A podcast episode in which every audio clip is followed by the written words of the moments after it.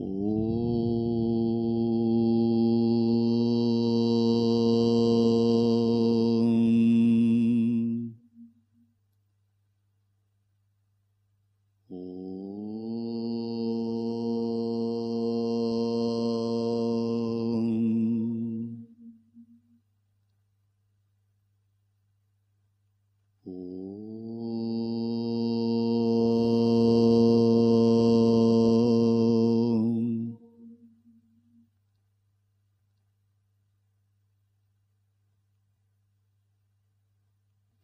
Ведической культуре, согласно традиции, перед изучением вед поется ом.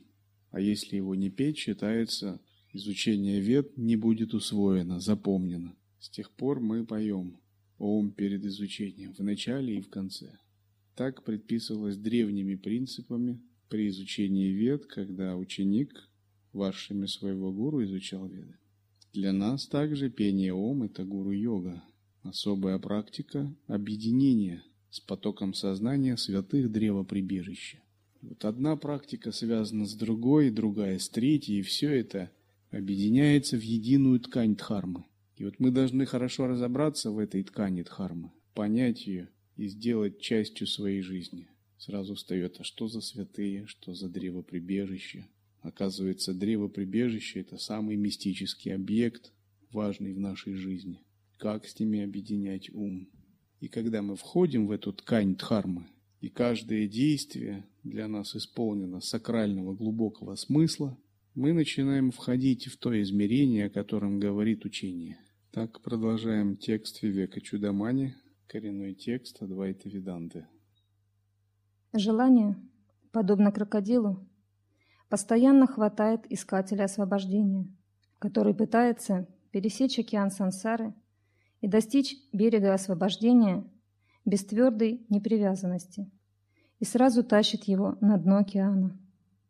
Желание, подобно крокодилу, хватает искателя. Духовный путь похож на то, как мы бы переплывали реку, большую бурлящую реку, и эта река имеет сильное течение, и внутри нее плавают крокодилы. Пловец должен обладать очень большим искусством плавания, чтобы доплыть до другого берега. И в эту реку прыгают многие, желая доплыть до другого берега освобождения. Но не все доплывают. Мы должны стать такими пловцами Дхарме, чтобы мы могли переплыть эту реку, и крокодилы желаний не могли ухватить нас. Желание – это главное препятствие на духовном пути. Садху должен заключить определенный договор со своими желаниями пакт, а не нападение. Он не может полностью убить желание, потому что желание – это часть его жизни, это его жизненная сила, это его энергия. Если он попробует просто подавить и истощить все желания, он заблокирует свою жизненную силу, у него не будет никакого потенциала, и вся духовная жизнь станет безрадостной. Но с другой стороны, он не может исследовать за желаниями, потому что желания на духовном пути подобны к пожирающим крокодилам.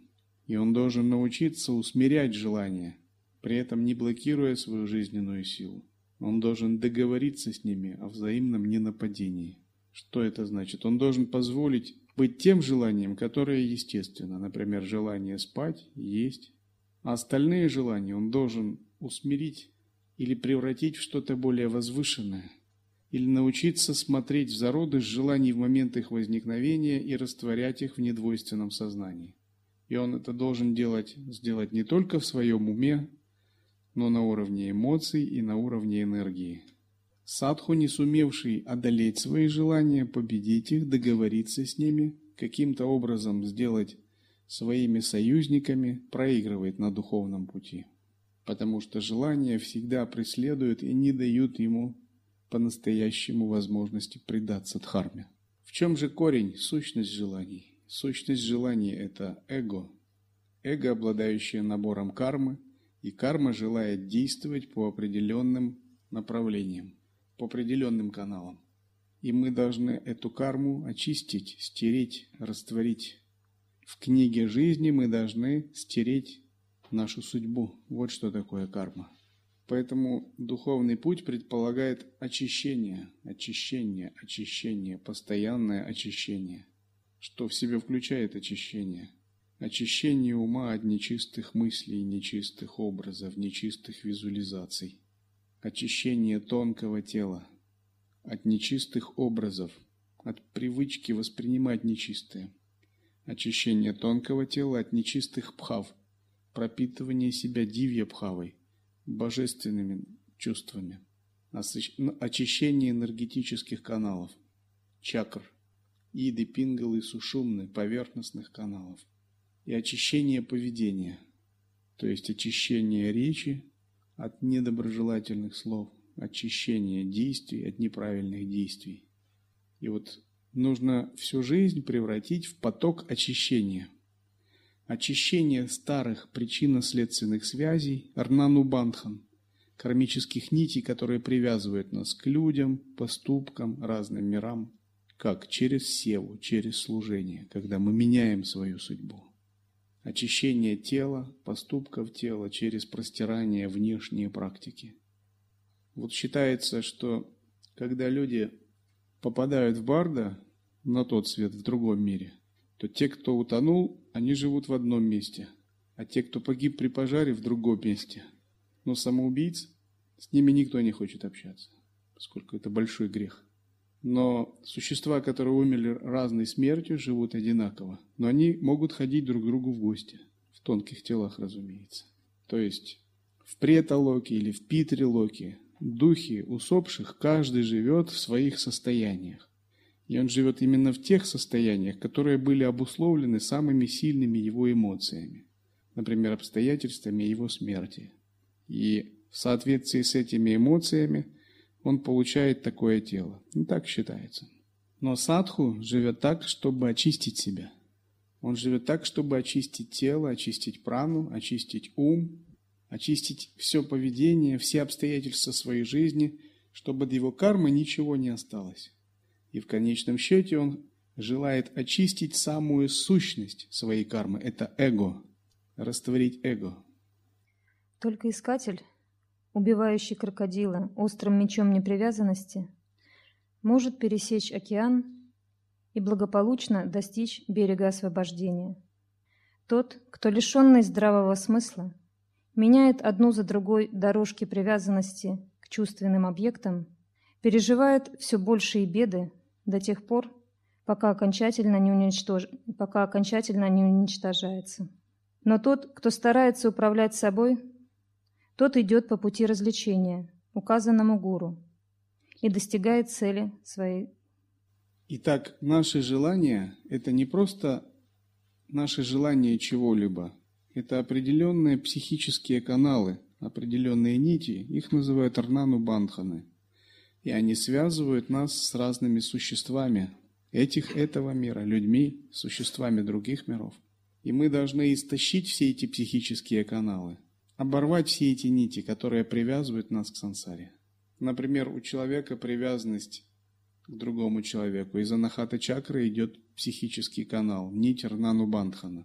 Устанавливается кармическая связь, создаются узлы, предпосылки для карм в будущих. Например, предпосылки в будущем следующей жизни стать супругами или стать матерью и сыном, или друзьями, или врагами, или начальниками и подчиненным. Разные могут быть отношения. Или если с Вадистана чакре создана связь, то создаются предпосылки. Арнану Бандхана идет из Свадистана чакры. Карма в следующей жизни – быть супругами, любовниками, друзьями, ну, кем угодно, соратниками. И это не только с людьми, это также и с божественными существами, с духами, с разными ситуациями. И человек, пока он находится в этом мире, тысячи таких рна, Рнанубандхан связан с различными объектами. И все они забирают его жизненную силу, все они вынуждают его исполнять прарабдху, действовать по определенным кармическим шаблонам. А чтобы он не отклонялся, за этим присматривают разные существа, владыки кармы, духи, подчиненные им, планетарные божества. Они присматривают за тем, чтобы он исполнил все, что положено, что ему предписано кармой. И садху – это тот, кто решается на то, чтобы все эти связи начать очищать. И когда человек принимает пурна саньясу, он делает подношение Петрисам, духам предков, с такими мыслями. Мои прабабушки, мои прадедушки, пожалуйста, получите это подношение, и больше я не связан с этой кармой. Удовлетворитесь, не имейте ко мне претензий, не имейте, отпустите меня, благословите, чтобы мой духовный путь был свободен от всего. Таким образом, род, родовые кармы насыщаются, получают удовлетворение, завершаются рнану бандханы, родовые. Именно поэтому мы одеваем другие одежды, закладываем санкальпы, принимаем обеты, определенный кодекс поведения, следуем определенному пути, потому что большая работа должна быть проделана. Большие все-все-все эти связи должны быть очищены. Потому что если их не очистить, то неизбежно тонкое тело будет следовать за этими связями. Оно будет делать новую карму. Чтобы делать новую карму, ему понадобится воплощение, тело новое. И будет продолжаться то, что называется круг рождения и смерти. Бесконечный круг, подобно черпаку в колодезном колесе. Черпак в колесе, которое черпает воду, то поднимается, то опускается. Таким же образом душа то поднимается в мир богов страсти, то опускается в адские измерения. И Шанкара здесь говорит, мы должны исчерпать эти желания, зародив вивеку, развлечения. Мы стали садху, или, по крайней мере, решили стать садху, именно для того, чтобы исчерпать все эти кармы и все эти связи. Но мало один раз решить стать садху. Мы должны каждое утро повторять «Я стал садху». Кто я такой? Куда я иду? Зачем я здесь? Вечером засыпая, мы должны повторять «Я стал садху». Кто я такой? Куда я иду? Зачем я здесь? Когда ложку на завтраке подносим к рту, мы должны вспомнить «Я стал садху». Кто я такой? Куда я иду? Зачем я здесь? Зачем я принял духовное имя? Зачем я ношу эти странные оранжевые одежды или белые одежды? Зачем я стал учеником гуру? Что есть гуру, что есть ученик, каковы обязанности ученика, что есть путь, что есть дхарма. Мы это должны повторять во сне. Кто я такой, куда иду, что есть дхарма, зачем я ношу эти одежды, зачем я стал, э, принял этот статус, зачем я ношу имя. Мы должны это повторять, это должно пропитать наши клетки, кости, плоть. Мы должны выжить всю старую самоидентификацию со светской жизнью, со светским мирским обществом, Потому что люди – это люди, садху – это садху. Путь людей идет, имеет свои цели и ведет свои миры, а путь садху ведет свои миры. Если мы решили садху, нам надо впитывать привычки садху, а от привычек людей избавляться. Привычки садху, этика садху, культура садху, менталитет садху, мировоззрение, ценности, смыслы садху и действия садху людей различаются, потому что каждый мир ведет к своему. Я не говорю, что мир людей плохой. Мир людей, он такой, какой он есть. Это просто определенная карма, определенная судьба, определенное мировоззрение, цели, кармическое видение и даже прана. Но если мы выбрали мир садху, мы должны утверждаться в мире садху и не дать себя поглотить целям, ценностям, смыслам мировоззрения мира людей. Если уж мы сделали такой выбор. Это подобно тому, как если ты принял решение летать как птица, ты не можешь больше входить в мир рыб – ты не можешь пытаться плавать, как рыба. Рыба должна плавать, птица должна летать. Если птица захочет залететь в океан и поплавать, это плохо для нее кончится. Это разные энергии, разные миры. И быть садху означает прояснять все больше и больше смыслы, ценности, цели садху. Как должен думать садху, что должен делать, каково мировоззрение садху, какова этика садху, какова культура садху как надо строить отношения с братьями и сестрами, с божествами, со своим гуру, с общиной, с дхармой, с другими людьми, с теми, кто выше, с теми, кто младше, с равными, с теми, кто старше, с духами, деватами, ситхами, с низшими мирами, высшими мирами, как обращаться с энергией, как обращаться с желаниями. Все это искусство жить как садху. И мы должны научиться этому искусству. Это не сразу придет ходить как садху, есть как садху, думать как садху, дышать как садху, чувствовать мир как садху, смотреть на других как садху, строить отношения как садху. И часто самые большие сложности наступают в переходный период. То есть вот, вот эти первые 12 лет ученичества, которые по традиции ученик проходит прежде, чем принять пурна саньясу или принять какой-то серьезный статус в мирянстве. Не только для монахов, он для мирян тоже. Это процесс перехода из состояния мира людей в культуру садху. И если вы даже живете мирской жизнью, вы можете жить мирской жизнью, если вы не монахи. Но вы должны также стремиться понять, как быть садху в моих ситуациях. Допустим, есть ребенок. Ты не можешь оставить ребенка, это плохая карма. У тебя есть ответственность, ты должен о нем заботиться. Тогда ты должен подумать, как мне жить как садху в моих ситуациях. Итак, мы не должны стремиться сразу к просветлению. Ну, как бы думать, о, я скоро достигну просветления, я скоро достигну самадхи. Нам нужно подумать о том, как стать садху. Если вы стали садху, просветление неизбежно. Самадхи неизбежно. Но это часть чего-то большего. Это часть целого мира садху. Но невозможно человеку стать просветленным. Невозможно, даже если он станет просветленным, у него будут проблемы. Он не сможет уже жить как человек. Либо его общество вытолкнет, либо он из этого общества выйдет. Но садху может стать просветленным, и он может жить в любом обществе. Потому что садху – это определенное состояние зрелости сознания, энергии. И мы должны размышлять, я садху, куда я иду, что значит быть садху, что я должен делать. О чем я должен думать? Что говорят святые писания об этом? Что говорит гуру об этом? А что говорит мое сердце, мое внутреннее я? Какой практикой заняться? Что в себе искоренить, а что воспитать? Это аналитическая работа, очищение, которое мы должны делать. И эту работу надо делать постоянно. Читать священные тексты, делать предварительные практики, общаться с более опытными садху, раскрывать помыслы, если вы не просветленный, вы обязательно должны раскаяние делать, раскрывать помыслы, открывать душу более старшим. Если человек годами имеет какие-то ограничения, и он носит их в себе, это не принесет ему пользы. Эти ограничения будут держать его. Очень важно состояние доверия между гуру и учеником, полная открытость, полная искренность. Если у ученика есть какая-то часть души, которую он хотел бы спрятать, ну, может быть, из гордости. Может, он боится, что о нем плохо думать начнут.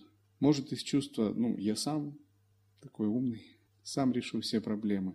Но у него есть нечто, некий уголок в душе, который он не готов открыть, или из чувства стыда, то между учеником и гуру всегда дистанция есть. И ученик не может получить благословение от гуру. Он не может сдаться. Его эго не может капитулировать. Особенно это сложно ученикам мужского пола. Прабху. Потому что традиционно мужское эго всегда сильнее женского. Женское эго, но на него не так делают ставку в обществе, при воспитании. Ему легче сдаться, предаться.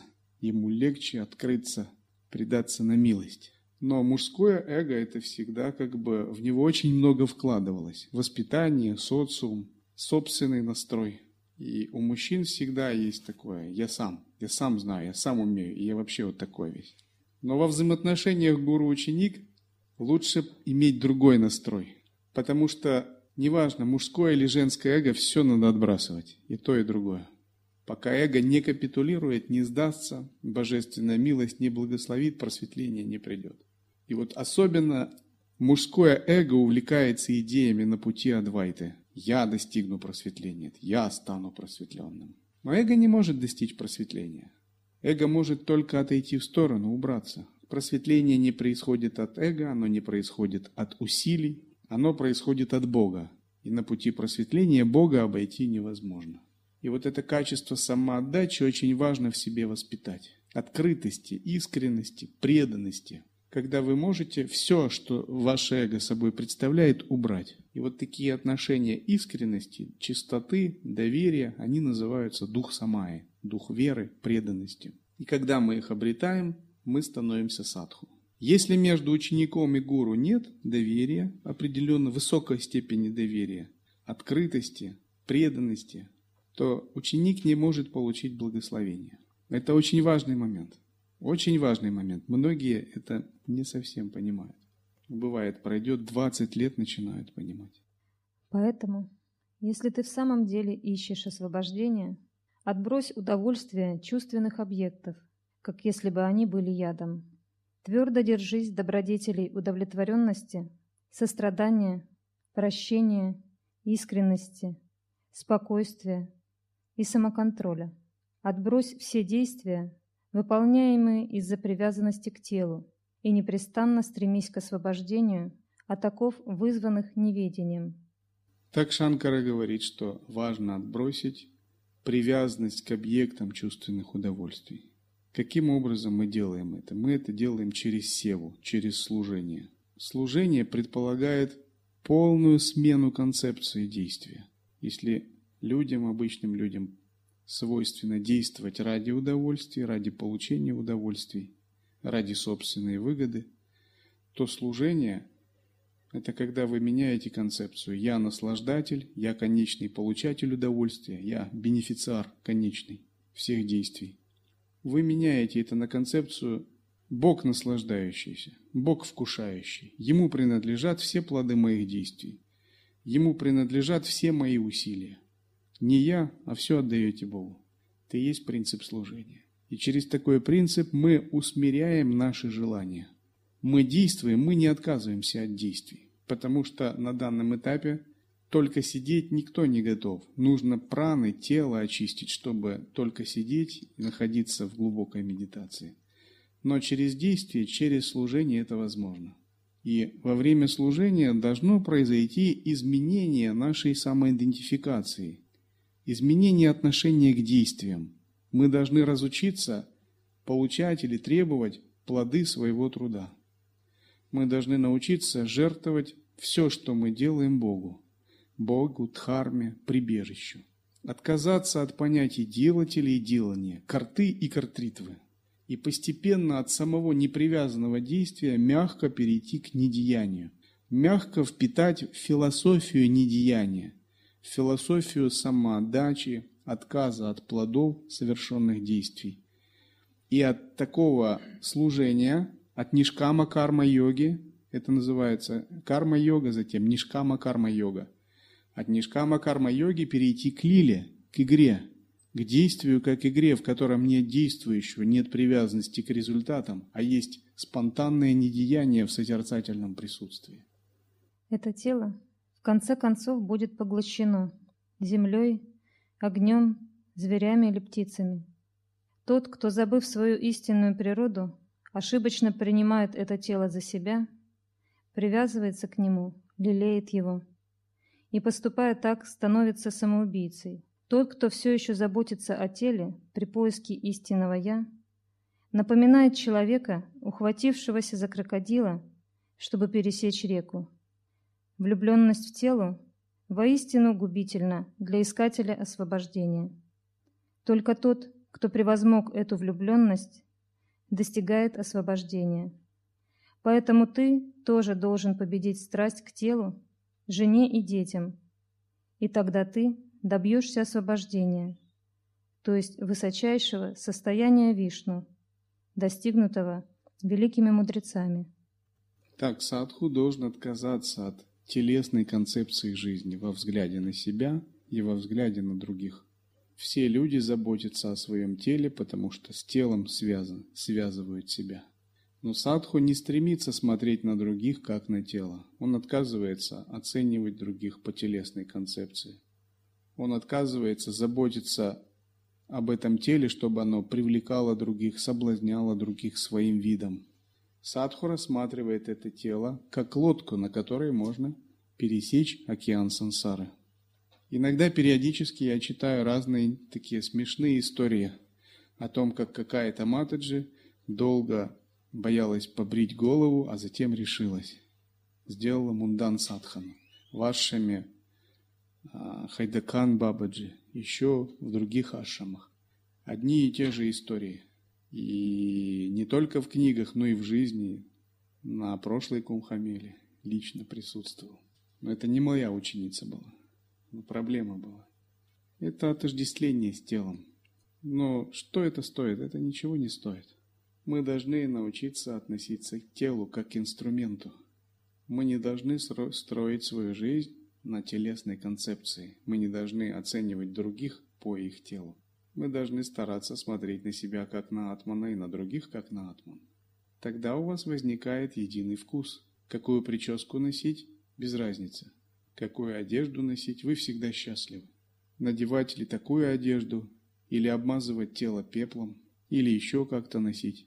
Для садху это не принципиально. Он следует той культуре, которая предписана его статусом, его дхармой, его учением, его мастером.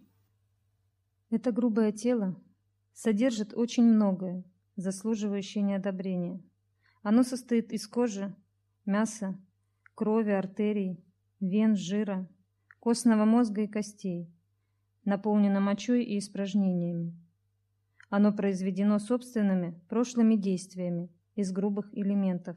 Для получения этих грубых элементов тонкие элементы объединяются вместе.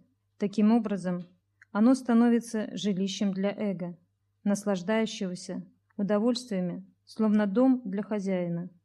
Эго ощущает грубое тело в бодрствующем состоянии. Только в этом состоянии грубое тело может испытываться, когда атман будучи в действительности независимым от него, обманывается при отождествлении себя с ним и посредством внешних органов наслаждается различными замечательными грубыми объектами удовольствия, такими как гирлянды, сандаловая паста, женщина и тому подобное. Тело в сутре традиционно считается нечистым. В тантре Тело считается обладающим потенциалом, содержащим в себе божеств. При этом противоречия нет. Просто сутра и тантра рассматривают разные аспекты. Почему тело в сутре считается нечистым? Потому что оно состоит из нечистых элементов. Чистая сущность пяти элементов в теле еще не проявлена. Тело создано совместной родительской кармой и нашей собственной и оно родилось в нечистом измерении сансары из нечистых татв. Именно потому, что татвы нечисты, существуют три конституции – вата, пита и капха. Вата, пита и капха – это три сущности, которые проявляются в их не совсем чистом варианте. Каковы эти сущности, может кто сказать? Вот если в чистом более виде посмотреть на вату, питу, капху, это будет оджас, теджас и прана. Нечистый оджас проявляется как капха. Нечистый теджас проявляется как питта. Нечистая прана проявляется как вата. То есть, когда мы говорим о трех конституциях в аюрведе, капха, питта, ватта, то предполагается, что уже сами эти конституции, они болезненные. Они содержат в себе часть болезненности, часть нечистоты. Но одновременно в этом теле есть потенциал чистоты. И практикуя, мы можем перевести свое тело из нечистого состояния пяти элементов в состояние чистой сущности пяти элементов. Это означает раскрыть в этом теле божество земли, Муладхара чакра, раскрыть божество воды, Свадистана чакра, раскрыть божество огня, Манипура, раскрыть божество ветра, Ваю, Анахаты чакры и божество пространства. И когда мы раскрываем этих божеств, постепенно наше тело переходит в состояние чистоты. В традиции ситхов такое переход тела в состояние чистоты называется сварупа самадхи, достижение божественного тела, и считается очень высоким признаком реализации. Но мы, когда мы практикуем, мы должны различать, что мы считаем нечистые элементы все равно изначально в своем потенциале чистыми. То есть мы должны смотреть на тело чистыми. Мы должны смотреть на тело в чистом видении. Мы должны обнаруживать божеств в каналах и энергиях тела. Но сама привязанность к ним и отождествление является нечистыми. Познай, что вся внешняя сансара обременяет дух посредством грубого тела. Рождение, рост, старость, Расстройство здоровья и смерть – вот его стадии. Касты и уклады жизни предписаны для него. Оно является также субъектом различных видов обращения, почета, бесчестия и местопребыванием разнообразных болезней. Глаза, кожа, уши, нос и язык являются органами познания, потому что они дают нам возможность познавать объекты. Органы речи, руки, ноги и тому подобное – это органы действия, потому что они совершают соответствующие им виды действий. Карма проживается через пять карма-индрий и пять джнян-индрий. Индрии, именно они ответственны за кармическое видение. Индрии являются проводниками в то или иное кармическое видение. Джнян-индрии – проводниками. А кармы-индрии являются, скажем так, активными агентами кармы. Благодаря джнян-индриям создается кармическое видение. Как это понять? Благодаря нашим глазам, ушам, коже, осязанию, обонянию и танматрам, а танматры – это как тонкая способность видеть, тонкая способность слышать, тонкая способность обонять, осязать, иметь вкус, создается кармическое видение, определенный мир. Что это значит? Наш мир создается нашим умом, а органы чувств – это посредники. Мы видим мир именно благодаря нашим органам чувств, поэтому он для нас таков. Например, у нас есть человеческие глаза. Через человеческие глаза мы можем видеть от инфракрасных лучей до ультрафиолетовых. Это спектр нашего мира. И все, что есть в этом мире, мы можем видеть. У нас есть уши, мы можем слышать от 16 до 20 тысяч герц. Ультразвук, инфразвук мы не слышим, но можем ощущать. Именно наши индрии создают такой мир, который нам кажется.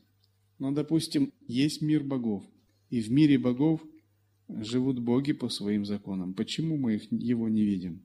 Потому что у нас нет индрий. Наши джняны индрии не позволяют видеть мир богов. И значит, кармическое видение с миром богов для нас закрыто. У нас нет индрий, которые разрешают это.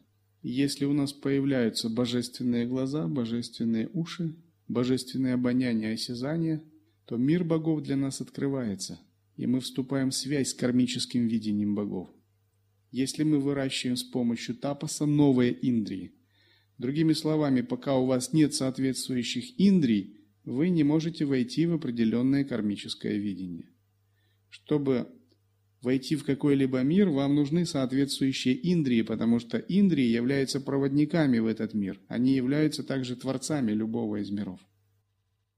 Внутренний орган ум уникален сам по себе, но именуется различным образом. Ум, интеллект, эго или желание, чита. Ум есть способность желания или отвращения. Интеллект есть способность определения истинности предметов. Эго – это способность, которая отождествляет себя с телом как собственной личностью. Желание или чита есть способность ищущее удовольствие. Как золото и серебро выступают в различных формах, точно так и единое жизненное дыхание становится праной, апаной, вьяной, уданой и саманой. Группа пяти элементов – эфир, воздух, огонь, вода, земля. Группа пяти органов действия – органы речи, руки, ноги, анус и половые органы – Группа пяти жизненных сил – прана, апана, вьяна, удана, самана. Группа четырех внутренних органов – чита, манас, будхи, акамкара. Все они вместе образуют тонкое тело, называемое городом восьми составляющих частей. Обладая желаниями, оно производится из, предшествующих элементов для взаимодействия согласно их свойствам. Его действиями дух безначально заслоняет себя. Это состояние опыта есть состояние сна. В этом состоянии ум действует в гармонии с собой, переживая словно актер за счет различных своих склонностей и под влиянием опыта состояния бодрствования. В этом состоянии атман, сияющий своим собственным светом, наложен на ум без привязанности к его действиям и остается только свидетелем. Итак, тонкое тело называют городом, состоящий из восьми составных частей. И что это за части? Пять карминдрий, пять джнян индрий, пять пран, будхи, неведение, желание и действие. Пять элементов – пространство, воздух, огонь, вода и земля. Все это представляет собой тонкое тело. И задача садху на этом пути – растворить тонкое тело, растворить этот город из восьми составных частей. Обладая желаниями, тонкое тело производится из предшествующих элементов кармы для взаимодействия с новыми восприятиями. Действиями тонкого тела дух безначально заслоняет себя. И когда тонкое тело действует, оно получает опыт. И это состояние опыта – есть состояние сна. В этом состоянии ум действует в гармонии с собой, переживая словно актер за счет различных своих склонностей и под влиянием опыта состояния бодствования. В этом состоянии атман, сияющий своим собственным светом, наложен на ум, без привязанности к его действиям и остается только свидетелем. Точно так же, как топор и другие инструменты плотника только средство его деятельности, так и это тонкое тело есть только средство для проявлений атмана, который есть вечно сознающий. Внутренние органы совершают все свои действия только благодаря наличию атмана, в то время как атман остается незатронутым и не взволнованным этими действиями. Хорошее и плохое зрение зависит от состояния глаз, глухота от ушей – но они не влияют на атман, познающего. Вдыхание, выдыхание, зевота, чихание являются отправлениями жизненной силы, так же, как и голод и жажда. Внутренний орган, ум, со светом отраженного сознания участвует в деятельности внешних органов, таких как глаз, и отождествляет себя с ними. Этот внутренний орган есть эго – Эго – это и актер, и наслаждающийся, отождествляющий себя с телом, как «я». Под влиянием трех гун оно принимает на себя три состояния – бодствования, сна и глубокого сна без сновидений. Когда объекты чувств приходятся по нраву, оно счастливо, когда нет – несчастливо. Таким образом, удовольствие и страдания относятся к эго и не характеризуют атман, вечно исполненный блаженства. Объекты кажутся приятными благодаря атману, а не какому-либо блаженству, присущему им. Атман не содержит печали. Его блаженство, независимое от объектов, переживается каждым в состоянии глубокого сна и дорого каждому. Это подтверждено авторитетом Упанишат и прямым восприятием, традицией и выводом. Философия Шангары, которая излагается здесь в виде диалога учителя и ученика в Вивека Чудамане, должна стать нашим собственным мировоззрением, нашим взглядом на жизнь. Пока мы не усвоим точку зрения Шанкару, Шанкары на тело, на реальность, нам трудно будет вообще понять учение Адвайты. Невозможно. Если мы не поймем учение Адвайты, мы не сможем практиковать учение Лая-йоги, потому что учение Лая-йоги – это высшая школа. Учение лая-йоги – это аспирантура. Учение Адвайты – это высшая школа. Итак, мы должны обратить внимание на тщательное изучение философии Адвайты в изложении Шанкары. Мы должны научиться, подобно Шанкаре, мыслить, смотреть на мир, чтобы обрести вивеку, четкое развлечение, что есть наша сущность, а что ею не является. Вичара, вивека и вайрагья – это три составляющие – духовного пути садху. Вивеку можно обрести с помощью созерцания, если вы человек высоких способностей. И тогда, минуя философию, вы обретаете собственную вивеку как опыт. Но если вы человек не очень великих способностей, то вивеку надо обретать через изучение философии Шанкара. Вивека безупречно позволит вам ориентироваться в сложных хитросплетениях жизни, кармы, пран, энергий, мистических опытов. Вивека позволит вам отделять все время истину от неистины. Когда Шанкара покидал тело, он сказал ученикам принести в пещеру охапку дров, и затем сел на эту охапку дров и сказал поджечь костер. Сам сел в позу медитации. Костер горел, и он выставил вот так руку с посохом. Через некоторое время он исчез. И на месте его самадхи есть как бы памятник Шанкаре. И там только рука и посох. Шанкара был аватаром Шивы и достиг величайшей реализации. Он растворил полностью все свои тонкие и грубые элементы. Поэтому, если вы хотите иметь такую же реализацию, как Шанкара, изучайте Вивека Чудамани. Думайте в соответствии с текстом Вивека Чудамани и применяйте ход таких мыслей в своей жизни.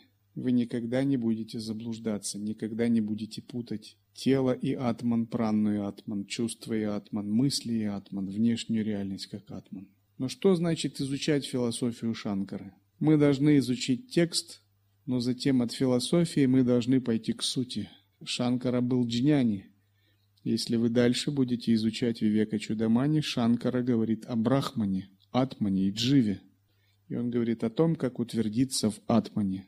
Поэтому изучать философию Шанкары сводится к тому, чтобы утвердиться в своей собственной пробужденной природе, отделить его от пран, ума и тела.